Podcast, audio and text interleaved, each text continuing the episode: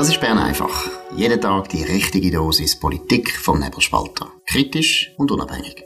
Der Podcast wird gesponsert von Swiss Life, ihrer Partnerin für ein selbstbestimmtes Leben. Ja, das ist Bern einfach Spezial an dem 29. Dezember 2023 und zwar direkt aus dem Obereibrig. Ein ganz spezieller Ort. Ich bin schon lange nicht mehr da gewesen, aber es ist wunderschön, grüne Hügel, wunderschöne Wälder. Und wir sind die Heime beim Marcel Dettling. Hallo Marcel. Sali, Dominik. Danke für die Einladung. Wir haben auch ein Kaffee bekommen, ein schwarzes, wo eben nicht schwarz ist. Das wissen die wenigsten Leute, wie man richtig Innerschweizer Kaffee macht. In Bern ist es ganz schlimm. Das ist eine von der wirklich, also ich, ja, ich wohne gerne in Bern, aber es gibt ein paar Sachen, die ganz schlimm sind. Zum Beispiel, dass die Berner nicht wissen, wie man ein schwarzes Kaffee macht, wo eben nicht schwarz ist, sondern dünn, mit viel Schnaps drin. Jawohl. Aber wir reden natürlich auch über das, wir reden über das gute Leben das schöne Leben auf dem Land. Und ich habe von Anfang an schon gesagt, wir müssen zu jemandem, der pur ist, der auf dem Land lebt. Weil ich bin selber aus Land, ich gebe es zu. Was ist das gute Leben auf dem Land für dich, wenn du, gerade auch zum Beispiel jetzt als Politiker, von Bern dann noch via Zürich zurück in Oberebig kommst?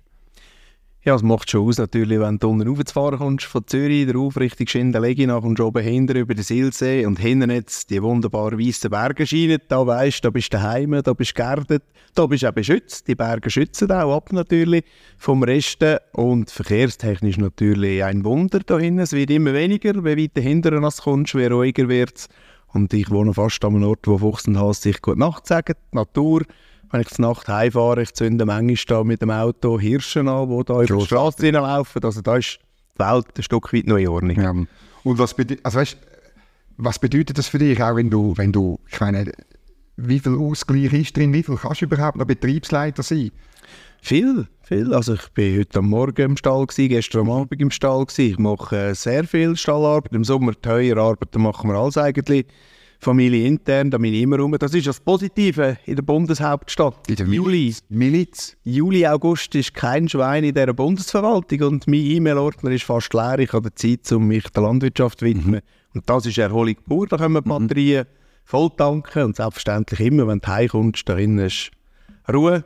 Da sind wir abgeschirmt von allem Stress von dieser Welt, von dieser Schweiz. Da hinten kannst du wirklich auftanken, ja. Batterien laden und nachher wieder vollgeladen in den politischen Alltag starten. Sag etwas zu deinem Betrieb. Was für, was, was macht ihr? Was für Tiere? Was für, ja. Ja, wir haben einen Milchwirtschaftsbetrieb mit Kalbenmast. Es sind 17 Kühe, knapp 50 Schafe sind da, kleine Kälber sind da. Und im Sommer gehen wir mit allen Tieren auf die Alpen, ist auf 1300 Meter. Ein Teil ist im Hochhybrig. Die Kühe sind dort eingestellt im Sommer. Ja, das zeichnet eigentlich den Betrieb aus. Wir haben zwei Parzellen, das ist da, wo wir jetzt heute sind, daheim, das sind 13 Hektare und die zweite, die ist dann eben 14 mhm. Hektare auf 1300 Meter. Mhm. Das ist am alten Säumerweg, noch ein beliebter Wanderweg. Wir sind ja da als Tourismus-Hotspot vom Kanton mhm. Schweiz, das Hochibrig, oder? Seit den 60er Jahren durch die Stadt Zürich ist das Hochibrig gegründet worden, das Skigebiet. Und durch das haben wir immer einen Haufen Touristen da. Wir haben in Kontakt mit der Stadtbevölkerung, mit der Zürcher Stadtbevölkerung gibt manchmal gute Gespräche, manchmal andere Gespräche, aber es ist immer sehr interessant. Und unser Dorf schon seit den 30er Jahren, wir haben den dritten Skilift in der Zentralschweiz, oder der erste Zentralschweiz, der dritte in der Schweiz. Also wir sind immer schon touristisch sehr prägt mhm. Unser Dorf und im Sommer haben wir da 800 Einwohner, im Winter sind wir 2500. Also es ist schon gerade etwas da bei uns oben. Mhm. Und ähm, sag noch, ist das, ich habe die Zahlen nicht mehr genau im Kopf, das ist ungefähr so ein bisschen ungefähr die Durchschnittsgröße von dem Betrieb, so ein bisschen im, im, im Hügel- und im Berggebiet, äh, wo ihr ungefähr sind, oder? Ihr sind weder jetzt ein wahnsinnig kleiner Betrieb, noch ein riesiger, oder, oder, oder täusche ich mich da? ist mittelgroß. Im Kanton okay. Schweiz ist es, glaube ich, 18 Hektare. ah, nein, dann sind wir aber grösser, ja. Ja, genau. Und und für dich ist das immer, du bist hier aufgewachsen, hast mir das vorher gezeigt, nicht weit von dem Haus, wo du jetzt wohnst. Das ist für dich immer klar gewesen. Bauerei, das ist mein Weg. Ja. Ja, ich habe das letzte Mal meinen Kindern gesagt, wenn sie manchmal ein bisschen umschnerzen, nicht schon wieder im Garten helfen. Gesagt, bei mir ist das immer klar gewesen. Am Abend um 5 Uhr bist du angestanden, der Vater kam. Dann sind wir miteinander in, in den Garten die Kühe versorgen. Und für mich war immer klar gewesen, nach der Schule, da mache ich Bauernlehre. Mhm. Ich kann immer in die Westschweiz wählen, ich weiß nicht warum. Ja. Zurückkommt Wo ich bist? Wo ich bist? Ich bin äh, auf Iverdon. Okay. Also gerade in der Nähe von Iverdon. Ja. auf einem Betrieb. Es hat einfach dort äh, Bedingung gewesen, dass braune Kühe haben. Ein bisschen Heimat habe ich dann gleich noch haben, dort in der Westschweiz. Unten. Also muss den, den Leuten, was nicht raus, das ist die Rasse, die man hier am meisten hat, oder? Genau, Braunvieh, das ist eine Kuh von der Zentralschweiz, von der Ostschweiz. Die gehört dazu wie, Ja. ja, wie jeder Eidgenoss in Kanton Schweiz. Genau. Dann bist du hier und bist wieder zurückgekommen und dann hast du den Betrieb übernommen. Und dann bist du in die Politik eingestiegen. Ja, ja Gleichzeitig. Politik bin ich schon ein bisschen vorher eingestiegen. 1998 habe ich mitgeholfen, die junge SVP Mhm. gründen. Das war ein, bisschen ein Ausfluss aus dem Mehrwehr, aus dieser Abstimmung. Mhm. Das hat mich ein bisschen verpolitisiert damals. Und dann im 98 haben ein paar Junge gesagt, wir gründen im Kanton Schweiz die junge SVP. Und da bin ich dort auch dabei gewesen, als eingestimmiges Mitglied, Gründungsmitglied. Und dann im 07 als, bei der jungen SVP als äh, Nationalratskandidat bin ich angestanden. Und so ist eigentlich bisschen das politische Karriere, wenn man dem so sagen, hat der gestartet. Über das SVP müssen wir sicher noch reden, weil, weil ihr alle gehört habt, gestern äh, der Präsident Marco Chiesa mitteilt hat, er hat nicht mehr antreten. Aber was ich zuerst noch, noch was ich eben auch noch finde, zum guten Leben auf dem Land gehört, ist, ist die Zivilgesellschaft, weißt, die vielen Vereine, die so eine Gemeinde tragen.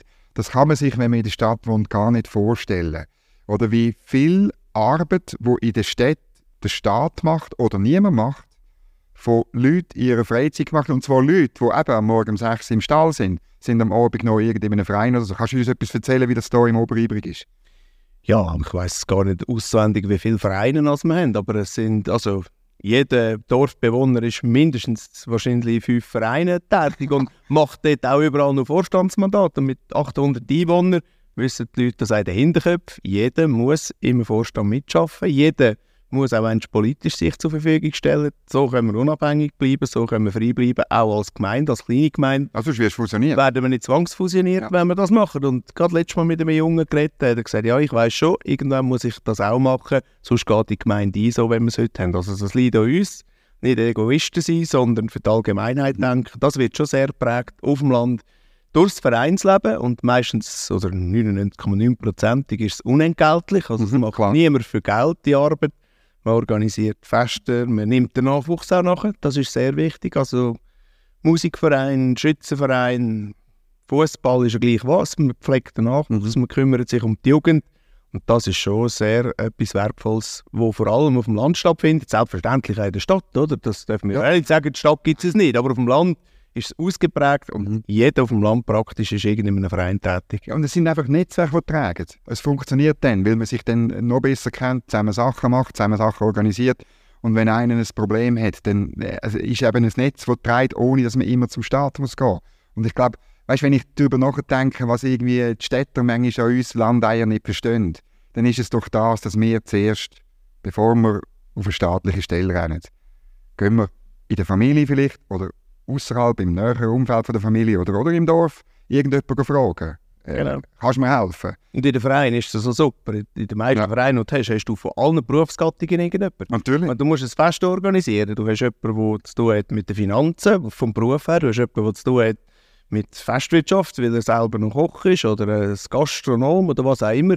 Und das prägt schon. Was ich ein bisschen vermisse in der heutigen Zeit, das ist in der früheren Zeit ein besser gewesen. Da hast du auch noch ein Manager, die einfacher dürfen gehabt.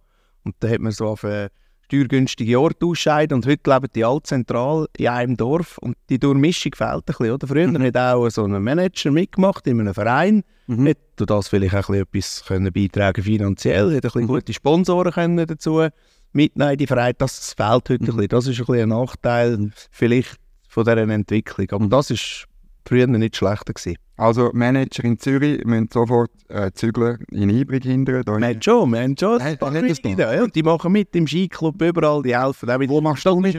Das, und ich will auch noch den Satz zufügen, das ist Integration pur. Ja, natürlich. Also jeder, der da raufkommt als Frischzuzüger, wenn der in den Vereinen sich äh, engagiert, also mitmacht, ist der innerhalb von einem halben Jahr wunderbar integriert, funktioniert. Du Ja. musst einfach von dir aus auch ein Zeichen tun. Ja, das ist halt, das, das ist so die Integrationsdebatte, die man mit den Städten manchmal führt. Sie haben das Gefühl, wir auf dem Land, wir sind äh, extrem bockige Siechen, die komplett verschlossen sind und von jemandem, der ähm, irgend von einem anderen Ort herkommt, nichts wollen wissen Das ist einfach, äh, natürlich, eben, wir wollen, dass jemand einen Schritt auf uns zumacht, aber dann sind das genauso offene Gesellschaften, wie die Städte sind nämlich auch nicht immer offen. Also, also gut. Aber in welchem Verein hast du mitgemacht oder, oder bist du noch dabei jetzt? Ja, ich habe natürlich schon jung angefangen im Tierzuchtbereich. Das hat Okay. mich auch stark elektrifiziert. Das ist ein komischer Satz, den ich jetzt so gesagt habe. Das ist ja gleich. Nein, auf jeden Fall bei den, bei den Jungzüchtern habe ich angefangen. gehabt. Nachher bei der Bauernvereinigung bin ich dann eingestiegen. Viehzuchtverein, einfach alles so ein bisschen die Sachen, wo wir dort nahe sind. Nachher aber auch noch in einem Fasnachtsverein bei den Mischzier. Das ist so ein altes Kulturgut von unserem Dorf. Dort bin ich auch dabei. Ja, ich weiß gar nicht, was wir sonst noch alles für Vereine haben. Nachher natürlich dann relativ schnell politisch. Im Jodelchörli bin ich auch mal gewesen, und das ist das Politische aber noch dazu. Und dann habe ich gesagt, da wöchentlich Pro plus Auftritt. All, alles kannst du nicht machen, oder? Da habe ich wieder etwas müssen abgeben. In der Stube steht der Passgeige. Bist du das oder ist das sonst in der Familie? Nein, das sind Kinder. Die Okay. jüngste spielt Bassgeigen und zwei tun Dörgele. Haben wir da noch Aber der, zwei Schweindörgele, Andorgele. Sehr gut. Ähm, jetzt einfach äh, Landwirtschaftspolitik ist für dich wichtig und ich, oder Bern, ich, wenn ich mit, mit Bauern über Landwirtschaftspolitik rede, dann gibt es ja immer die, die zwei Sichtweisen und die hat man auch in der Bundesratswahl gehört. Oder Linksgrün, die immer mehr Vorschriften machen mit dem Argument, ja, also wenn wir zahlen, Direktzahlungen und ein paar andere Sachen, dann wollen wir sagen, wie. Und die andere Seite sagt, produktive Landwirtschaft. Das ist aber ein riesen Unterschied. Und ich meine, irgendwo durch, ähm, der, der Bundesrat macht dann in der Regel so einen Zwischenweg, oder, bei jeder Reform. Aber, ähm, aber es ist immer so, äh, am Schluss ist es so ein, so ein, Flick, so ein Flickwerk zwischen den beiden Sachen. Man sagt dann dem Kompromiss, aber am Schluss ist es für die Bauern nicht ganz einfach. Also in den letzten 15 Jahren, fast 20 Jahren, ist es nur in eine Richtung gegangen. Stärker ökologisieren und weniger Produktion. Wir haben jetzt den Selbstversorgungsgrad in der Schweiz, der unter 50 Prozent ist. Seit dem Zweiten Weltkrieg niemand so einen tiefen Selbstversorgungsgrad gehabt. Und aber auch die Grünen auf der anderen Seite sind trotzdem nicht zufrieden. Sie sagen, die Biodiversität geht zurück, obwohl wir die letzten 20 Jahre so massiv in die Richtung Geld investiert haben. Die Bauern haben einen Haufen Flächen ausgeschieden. Also es ist eine schwierige Ausgangslage, wo wir drin stecken. Allen können gerecht werden. Die einen wollen das Essen unbedingt von da kaufen, die anderen wollen, dass man nur noch ähm, auf Biologie und Ökologie und Biodiversität setzt. In diesem Spannungsfeld ähm, tun wir uns bewegen drin. und das ist eine schwierige Ausgangslage, wenn wir wollen, für volle Bücher sorgen wo wir zwei ja prädestiniert sind. Bei uns zwei geht es nicht so schlecht, wir haben noch ein bisschen Reserven. Das gute Leben ist das. Also, Genau, das gehört dazu. also, also Zeug herstellen, wo auch wo irgendwo durch eine Geschichte und einen Ort haben, wo sie herkommen, oder? Ich glaube eben, dass das ist viel wichtiger. Also natürlich rede ich auch ein bisschen von mir, aber das, äh, das ist mir viel wichtiger als ob es Bio ist oder nicht. Ich weiss, was Also wenn du bei uns rumschaust, sage ich immer, das ist alles Bio, was wir da produzieren. Ja. Also, ja, gut, das, das Das können alle Tiere können rausgehen. Wir haben fast rundum Versorgung. Wir kennen jedes Tier mit Namen auf diesen Betrieben in unseren Regionen. Also, das ist Biologie. Und musst- kannst du Wie nicht dick, wie ist das Formular, das man, wo man muss ausfüllen muss für diese Sachen? Also da hört man die, die absurdesten. Ich habe es ehrlich gesagt noch nie gesehen, aber Also ich habe einen rechten Ordner drunter, wo ein Bereich ist Tiergesundheit, Antibiotika-Einsatz, nach einem Flächenverzeichnis, wo du das Güllen ausbringst, wo du den Mist ausbringst, ähm, wenn du gemäht hast, alles. Du musst alles aufschreiben und dann kommt der Kontrolleur und selbstverständlich wird dann alles Schritt für Schritt durchgegangen. es Ob ist, ein Frützli fehlt an einem Ort oder nicht und dann hängst und dann gibt es Abzug und dann gibt es Bestrafung. Ja. also äh, eben, das ist dann nicht das gute Leben, aber das ist wie immer, wenn äh, Bürokratie zuschlägt. Aber das geht allen Unternehmern leider auch so in der Schweiz. Oder? Da ja, wir keine Ausnahme in der Bauernreich. Das ist Das alle. Unternehmer, oder? Oder es ist noch extremer. Und ich glaube wirklich, ich meine, das, das gute Leben würde auch heißen, dass man sich in dem Land vielleicht ein bisschen auch vertraut, oder? Und ich meine, und wenn ihr produktiv, wenn, wenn, wenn man mehr auf Produktivität würde setzen und euch auch die Freiheit lassen, dann, ja, dann würde man auch mehr machen aus diesen Subventionen, aus diesen Direktzahlungen, die man spricht, oder? Also- Ja, es wird mehr wahrnehmbar auch noch für jeden Einzelnen, oder? Für den Konsument selber auch noch. Und ich habe immer ein Beispiel, wenn ich sage, jetzt schicken wir Bauern in die Lehre, man diskutiert sogar ein, ein Jahr mega lehren. Am Schluss musst du sagen, für was überhaupt? Der Staat bestimmt alle vier Jahre, wodurch es richtig geht, wie du deine Tiere musst versorgen, wie du deinen Boden musst versorgen, wo in der Mist, wo hingeht. Für was müssen wir überhaupt noch Bauernlehre machen, wenn wir jetzt in Bern aber Bürokraten haben, die das Gefühl haben, sie wissen es besser, wie der, der Alltag mit der Natur arbeitet. Das ist schon speziell, wie sich das entwickelt hat in den letzten Jahren. Also man lernt Bauern etwas in der Schule, eine gute Grundausbildung, aber sie können das gar nicht anwenden, weil der Staat eh nach vier Jahren immer alles wieder kehrt und auf den Kopf kehrt. Ja, und das ist vor, ist vor allem auch noch ein, äh, wie soll ich sagen, noch ein Risiko, wenn du irgendwelche Investitionen tätigst, oder? Also wenn du irgendwie sagst, okay, ich, ich stelle um, ich weiß auch nicht, äh, von einer Tierart auf eine andere, oder, Oder sogar noch grundsätzlicher? Mit, mit Raus, wo man gesagt hat, fördern, damit Tiere voraus können. Haben die Bauern investiert in Ausläufe, also die Tiere Okay. raus können. Und dann? Und jetzt ist Kürzung gekommen, jetzt hat es geheißen, wir haben jetzt wieder neue Programme, jetzt wenn wir im, ähm, dass wir weniger Pflanzenschutzmittel einsetzen, jetzt müssen wir dort mehr Geld haben, jetzt streichen wir euch dafür bei den Rausbeiträgen das Tierwohl, das, was eigentlich die Bevölkerung sagt, das ist etwas vom Wichtigsten, hat der Bund entschieden, dass wir einfach beim Tierwohl sparen und die Investitionen, die wir gemacht haben, interessieren uns nicht, das könnt ihr jetzt irgendwo sonst zusammenstreichen, das ist zum Beispiel eines so ein Beispiel aus der Praxis. Wie Bürokratie, Bundesbern wütet manchmal.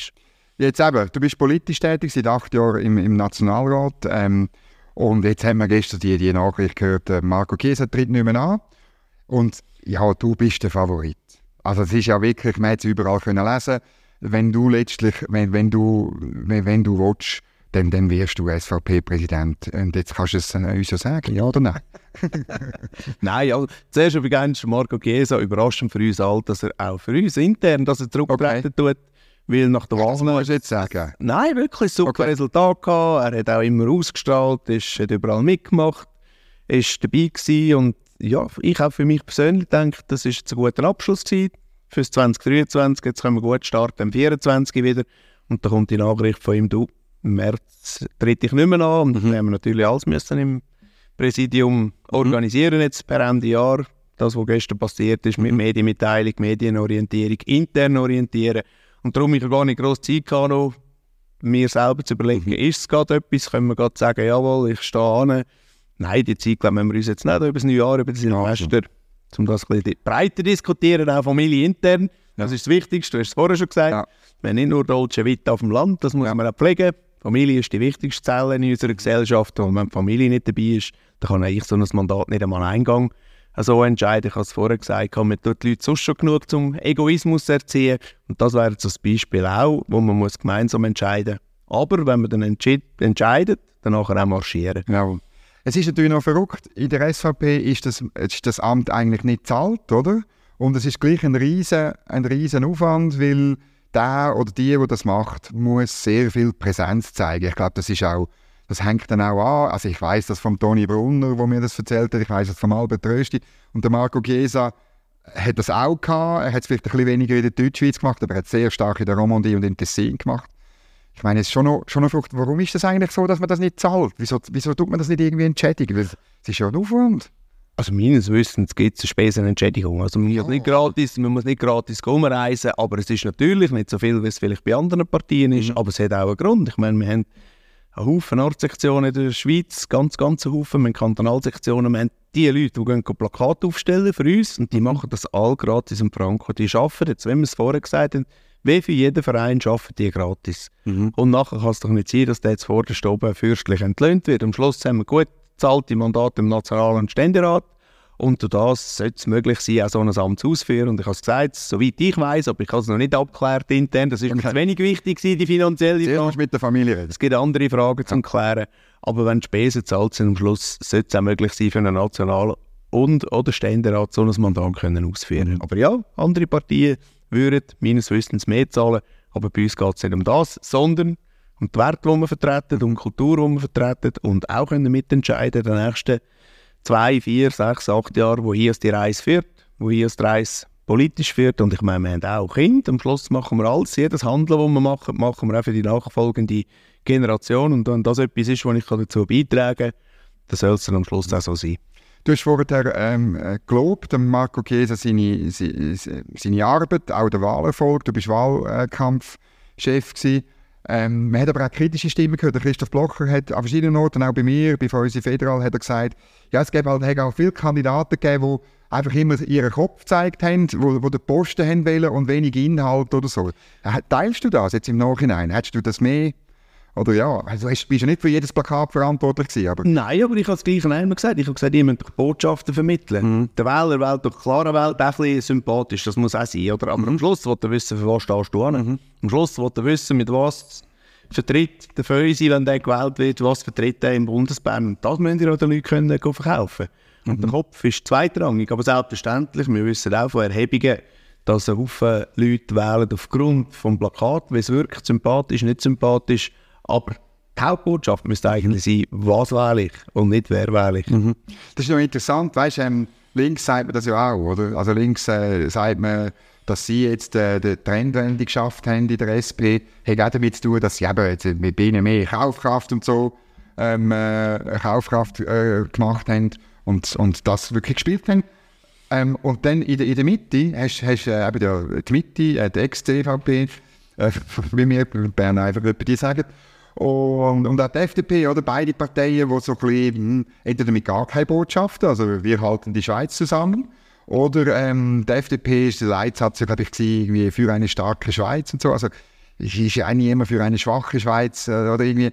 Und die haben ja die andere These. Und jetzt, äh, das ist schon noch, das ist schon noch ja, Die Botschaft selber ist immer schwierig, oder? Wir haben auch Botschaft gehabt für, ähm, für eine sichere Zukunft in genau. Freiheit, oder? Das ist so ein bisschen der Leitsatz. Aber am Schluss musst du mit dem politisieren. Und wir haben versucht, nachher nicht nur Botschaften mhm. zu platzieren, sondern auch auf Themen zu fahren. Mhm. Also im Bereich Zuwanderung, Asyl, wir haben das gesagt, auf dem Thema fahren wir im Wahlkampf, um den Leuten zu sagen, was erwarten sie, wenn sie uns wählen wo können sie mhm. erwarten, dass wir gerne rein tun oder versuchen, rein zu tun, zu Bern. Aber mhm. Und nicht nur einfach, ja, wir sind jetzt eben die Besten oder wir sind für eine starke Schweiz und nachher hörst du nichts mehr, oder? Du musst ja dann nachher auf dem aufbauen können. Mhm. Das ist, ich meine, das, das hat die SVP immer ein gemacht. Wie war das gewesen, die erste Session, deiner Meinung nach, gerade im Nationalrat? Wie hast du das erlebt? Wie die, die neue Mehrheit, also Linksgrün, hat ja ganz Angst gehabt davor, dass, jetzt, äh, dass es jetzt nur noch bürgerliche Mehrheiten gibt. Ja, da ist weit gefehlt, oder? Das, aber das haben wir ja gewusst. Am Schluss brauchen wir gleich die FDP und die Mitte. Und jetzt haben wir einfach festgestellt, FDP verhebt die grossen Mehrheit, mehrheitlichen Fragen. Und beim Rest haben wir einfach festgestellt, dass es jetzt Mitte-Links-Parlament ist. Nicht, dass mhm. wir ein bürgerlich rechtsdominiertes Parlament haben, sondern dass die Mitte ganz, ganz viel nach links durchkippt. Das haben wir ex, ex äh, exemplarisch gesehen. Bei Zum den von Abstimmungen ja. im Gesundheitsbereich vor allem auch, aber auch Zuwanderung. Ja, da Gerhard Pfister das prägt hat.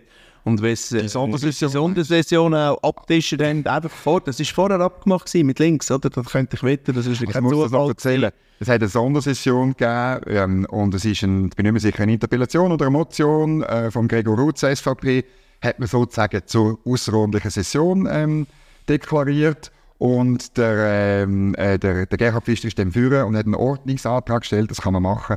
Und hat sozusagen gesagt, ja, will Frau Baumschneider ja äh, das Departement wechseln, müssen wir doch die Behandlung jetzt hier verschieben. Ja, das hätte er gar noch nicht gewusst. Das, ist, das ist, er hat gesagt, wir können es zur ersten Kommission zuweisen.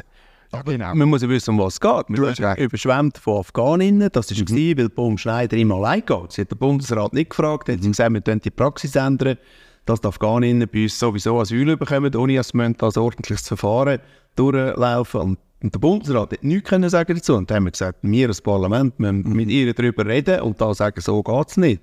Und dann kommt der Pfister und sagt, ja, ist alles kein Problem, das wir da haben. Das tun wir jetzt in die Kommission, wir lassen es ein bisschen versanden. Und dann irgendwann nächstes Jahr kommt das in die Kommission und da ist wieder viel Gras drüber gewachsen und tausende Afghaninnen sind da und dann gehen wir sowieso nicht mehr zurück. Das ist eigentlich das Verrückte genau. daran, oder? Er hat gar kein Interesse gehabt, im Asylbereich irgendetwas zu ändern.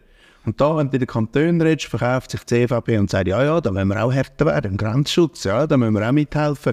Und wenn es die Möglichkeit hat, dann mhm. stimmen sie mit links oder organisieren sogar noch mit links, um alles zu verhindern, dass nur ein bisschen besser wird. Mhm. Das ist natürlich verrückt. Der, der Gerhard Pfister redet dann davon, sie seien der dritte Pol, oder neben links und rechts seien sie der dritte Pol. Aber das Problem ist ja am Schluss, dass in dem Nationalratssaal, also du, du hast, man kann ja schon drei Knöpfe drücken, aber der dritte wäre der Enthaltungsknopf. Den drücken wir ja nicht. Der, der, der, ich finde auch, enthalten sollte man sich eh nicht. Die sind ja gewählt zum Ja oder Nein sagen. Aber du kannst nur Ja oder Nein sagen, wirklich, oder? Mhm. Also am Schluss bist du halt dann mit Mitte links. Also, der dritte Pol gibt es einfach nicht, oder? Es gibt nicht den, den Mitteknopf oder den Symbol. Also. Nein, nein, aber er hat herausgefunden, dass er sehr viel Mikrofon bekommt, wenn er das spielt, die Position mhm. spielt und sagt, ich entscheide, ob es nach rechts oder nach links geht. Aber festgestellt haben wir einfach, es geht nie nach rechts, es geht nur mit links und ich gehe davon aus, dass es so stark zu tun hat mit der nächsten Bundesratsvakanz, wo er schon bereits Abmachungen getroffen hat, dass er sicher den zweiten Sitz auf seine Seite ziehen kann. Das äh, werden wir sehen in der nächsten Legislatur und vielleicht auch mit dem SVP-Präsident Marcel äh, Dettling. Er tut sich noch überlegen mit der Familie über Weihnachten, Neujahr ähm, das ist es gewesen. Bern einfach spezial aus dem Einbrig. Wirklich kommen wir mal dahinter. Ähm, es gibt auch noch, es ist, heute ist es bedeckt, aber es ist trotzdem schön. Es ist im Winter schön, es ist im Sommer schön. Das gute Leben auf dem Land, Tun euch das überlegen, die Stadt ist zwar gut, es ist cool, es hat viel beides, es läuft viel, aber auf dem Land läuft ehrlich gesagt auch viel und es ist einfach schöner. Kommt aufs Land, es ist das gute Leben in einem schönen Land. Ja, ich wünsche allen eine gute Zeit. Ähm, äh, trinkt ähm, ein Kaffee Zwetschge trinken, wenn ihr könnt. Ein echtes, ganz wenig Kaffee, ganz viel Schnaps. Zucker, das ist eine Glaubenssache, ob eins oder zwei Zucker. Ähm, aber äh, der Genuss dürft dort entscheiden, tut euch nicht kümmern um die Empfehlungen von Alain Berset, der ist eh weg und Frau Baumschneider muss sich da zuerst einschaffen. Allen ein gutes, ein gutes Ende vom Jahr und denkt daran, es muss sich niemand entschuldigen, wenn er nicht links ist. Danke fürs Zuhören und eine gute Zeit. Das war Bern einfach, gesponsert von Swiss Life, ihrer Partnerin für ein selbstbestimmtes Leben.